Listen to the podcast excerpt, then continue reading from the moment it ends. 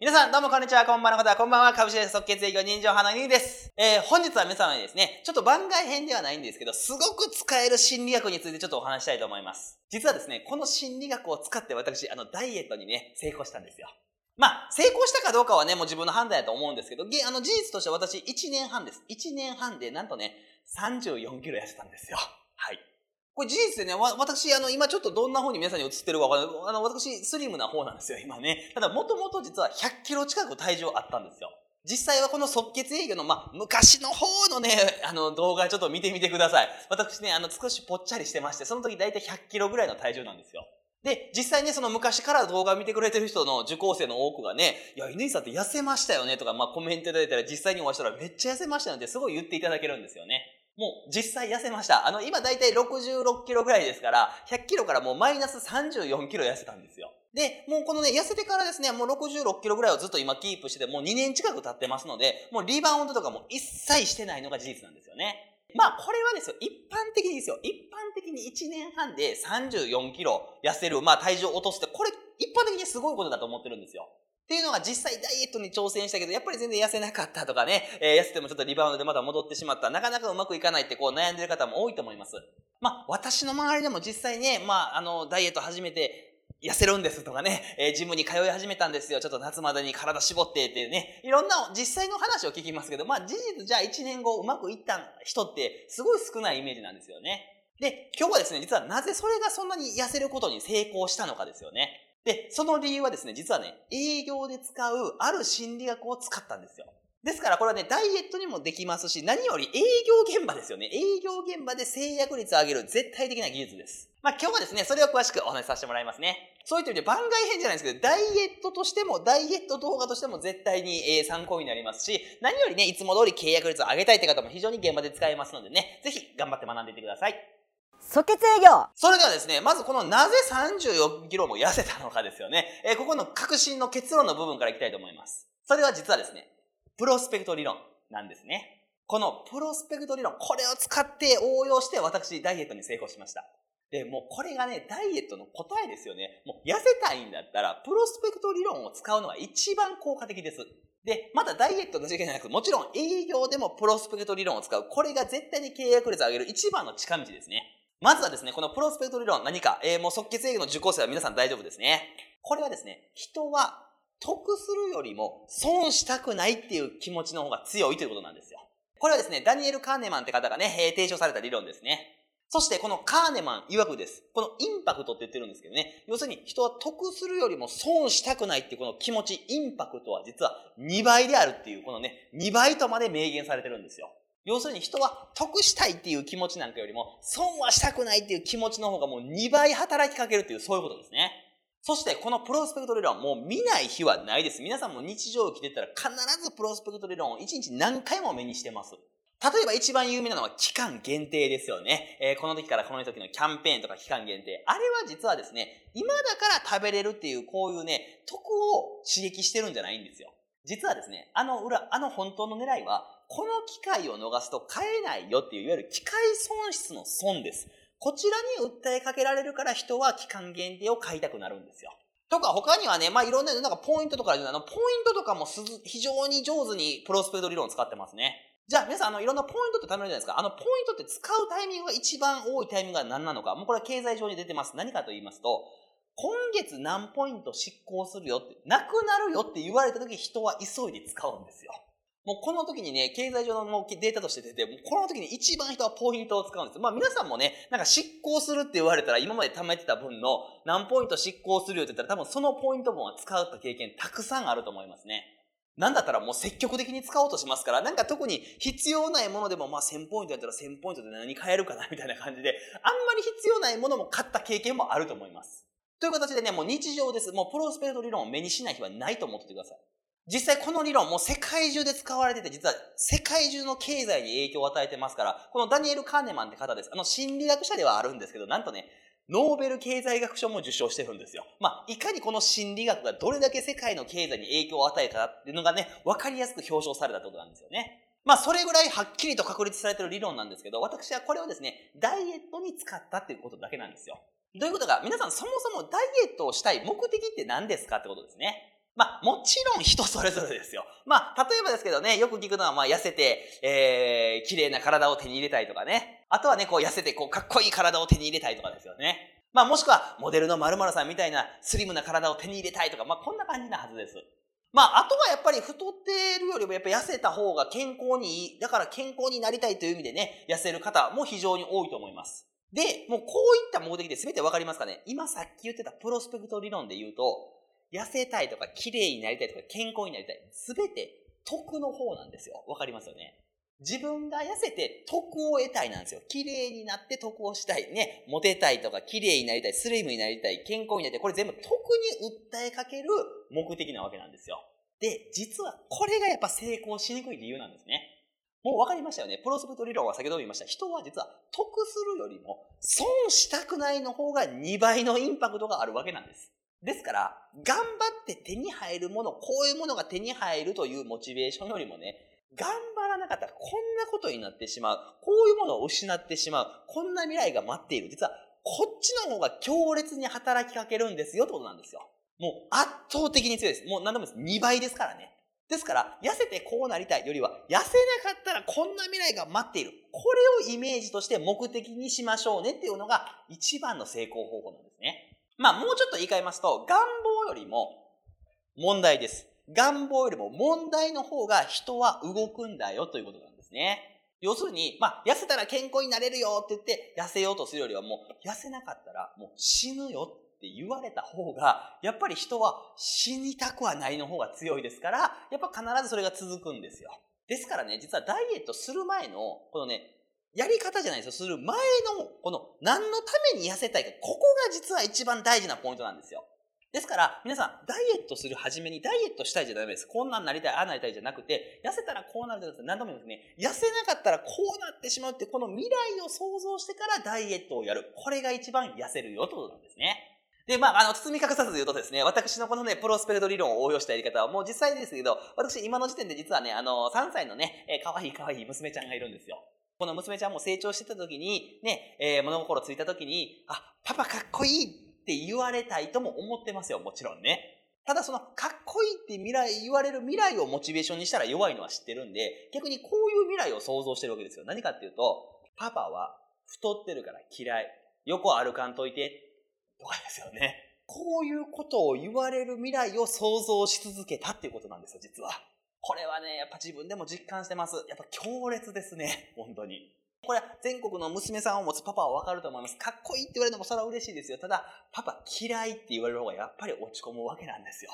あとはね、実際やったことなんですけど、じゃあ、痩せたらどうなる？どういう健康が手に入るっていう、そんな記事もいっぱい読みましたけど、実はそれ以上に読んだ記事はこういった記事なんですよ。要するに、痩せなかったらどうなってしまう？高血圧になってしまう？心筋梗塞になってしまうとか、って言ったね、そういう記事を僕いっぱい目にしていったんですよ。で、こういうのはね、もういっぱいネットに上がってますね。もちろん、痩せたらこういうことが改善されるっていい話もたくさんある一方で、痩せなかったら高血圧になる。で、高血圧になったらどんなことになってしまうか、僕あんま知ってなかったんですよ。で、それを改めて勉強してましたんですよ。高血圧だとどうなんの？心筋梗塞でどうやって死ぬの？みたいな、もう、これを延々と見ていったんですよ。で、それをね、延々と見ていくだけで、うわ、俺痩せへんかったらやばいやんっていう、このイメージをどんどんどんどん作っていったんですよ。まずダイエットの前にね。で、もうそこからは簡単です。もうね、やっぱりね、蓄積されるんですよ。そういうイメージがどんどんどんどん。もうね、動かざるを得ない。もう早くなんとかしなっていう、もうそういうね、痩せたい願望よりも痩せなかったらやばいっていう、こっちの方が断然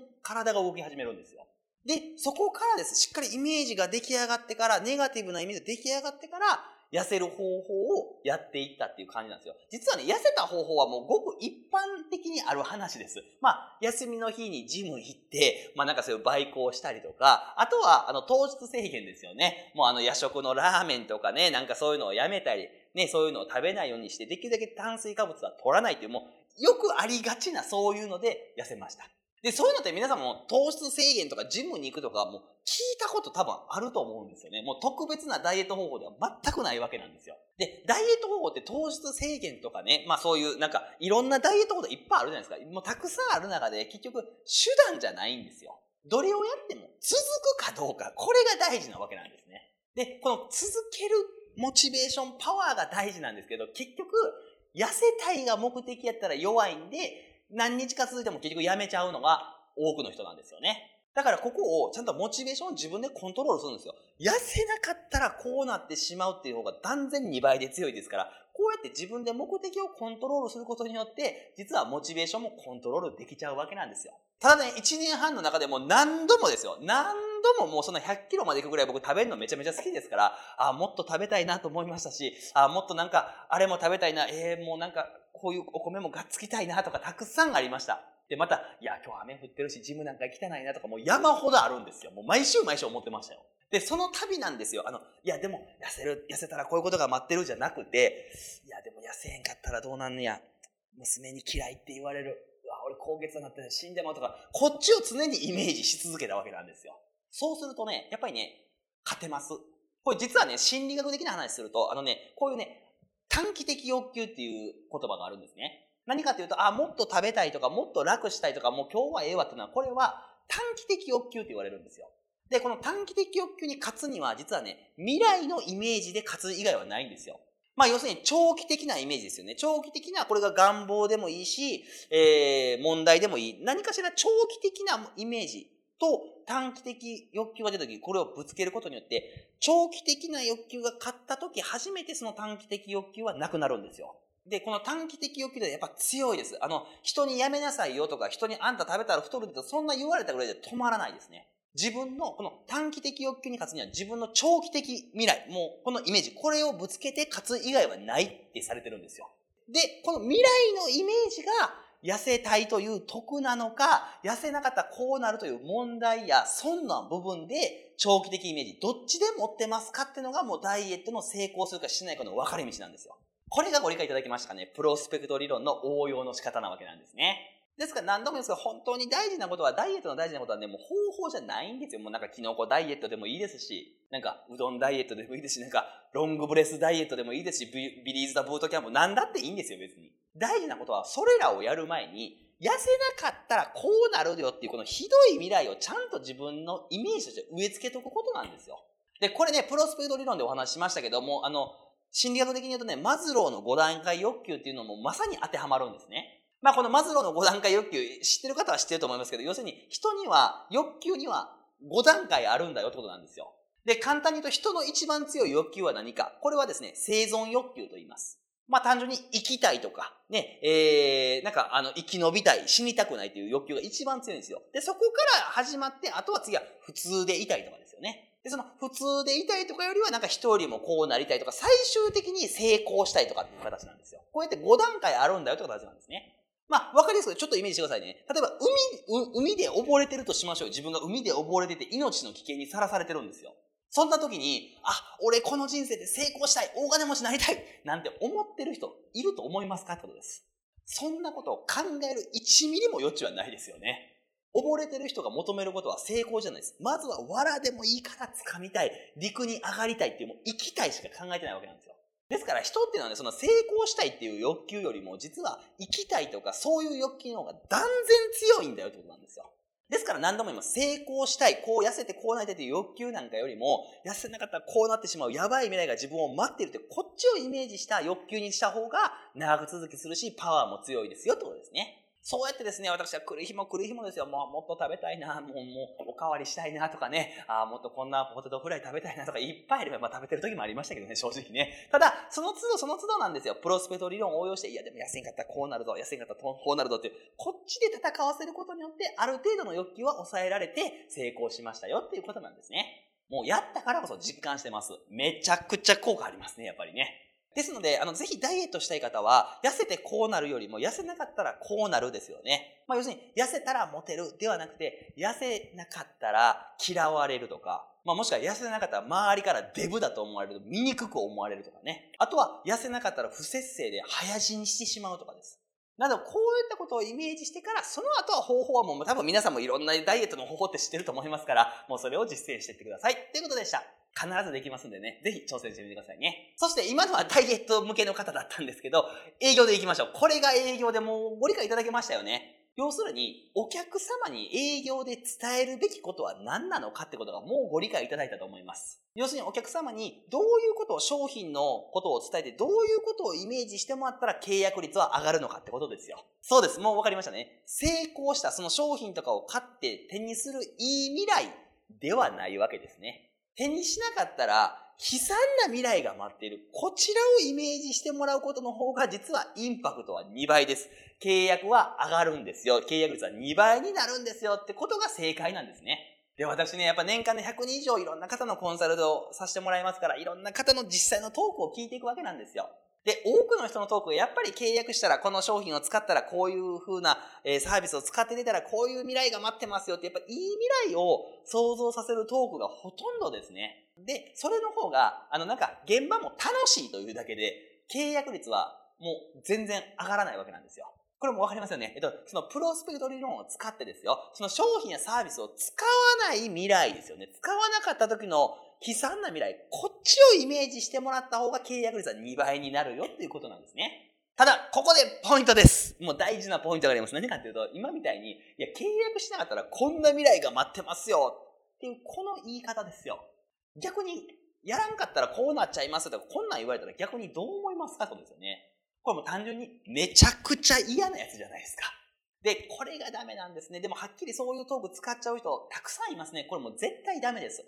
で、これはね、プロスペクト理論を分かってはいるけど、使い方が間違ってるケースなんですよ。やらなかったらこうなっちゃいますよ。まあ保険の方とかで多いですよね。やらなかったらこういう癌になってこんなことになっちゃうんですよ。みたいなね。これはダメですね。ではどうしたらいいか。実は本当の正しいプロスペクト理論の使い方はこれです。やらなかったらこうなっちゃうようじゃないです。やってないから今すでにこんだけの損してるよっていう、これに気づいてもらうのが正しい使い方なんですよ。要するに未来の損よりも今すでに起きてる損やリスク、これを抱えていることに気づかせてあげるのがプロスペクト理論の正しい使い方です。これによってね、問題を与える嫌なやつではなくて、問題に気づかせてくれるいいやつになるんですよ。ですから、この違い分かりますよね。じゃあ、具体的なところとして、例えば保険の方とかだったら、ね、もし保険に入ってなかったら、こういうことが起きて、癌になったら、こんな、ね、お金がかかるんですよ、生活大変ですよっていう言い方じゃなくて、実はね、今保険に入ってないんで、こんなことになって、こんなことになって、こんなことになってしまうリスクを今ずっと抱えてるんです。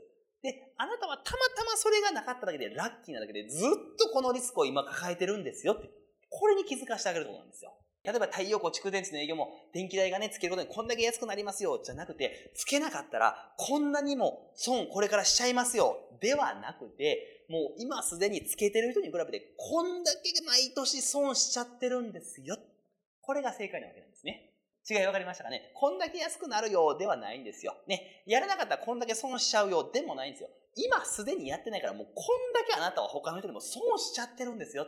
て言われた方が人は嫌なんですよ。まあ、今のはね、えー、太陽光蓄電ですけど、まあ、携帯の切り替えとかね、なんか新電力の安くなるようなね、商材だったら、もうさっきので、ま、当てはめて、もう使ったらできますよね。とか、なんか不動産の営業されてる方だったら、なんでしょう。ね、この物件契約したらこういう未来が待ってますよ、こんな生活ができますよ、じゃなくて、今もうすでに新築買ってない分、ね、えー、自分にものになってない分、賃貸だったら毎月こんだけが損出てて、すでにこんだけの損をもうしちゃってるんです。毎月毎月家賃払ってもかからず、全く自分の資産になってなくて、こんなにも損しちゃってきてるんですよ。ってこう言われる方が嫌ですね。といった形で、このプロスペクト理論、もうね、どんな商材でも使えます。皆さんが今言ってるいい未来じゃなくて、このね、損させてしまう未来よりも、今すでにもう起きてる損です。これに訴えかけることが一番契約率が上がるんですよ。ということなんですね。ですから、ぜひね、自分の商材に当てはめてみてくださいね。即決営業以上、まとめますとね、どうやって1年半でマイナス34キロも痩せたのかということなんですけど、これはですね、プロスペクト理論です。人は得するよりも損したくないっていう気持ちが2倍なんですね。ですから、痩せていい未来、手にしたい未来をモチベーションにするんじゃなくて、痩せなかったらこうなってしまうっていう悲惨なイメージですね。損のイメージ、こちらをモチベーションに続けてくださいね。ということでした。そして現場でも一緒です。商談でも一緒ですね。お客様にいい未来を想像させるんではなくて、悪い未来、そして今すでに起きている損やリスク、これに気づかせてあげようということでした。営業はですね、営業を学ぶのではありません。実は学ぶべきは心理学です。ぜひこれからも一緒に頑張って学んでいきましょう。以上、株式会社即決営業人情派の2位でした。どうもありがとうございました。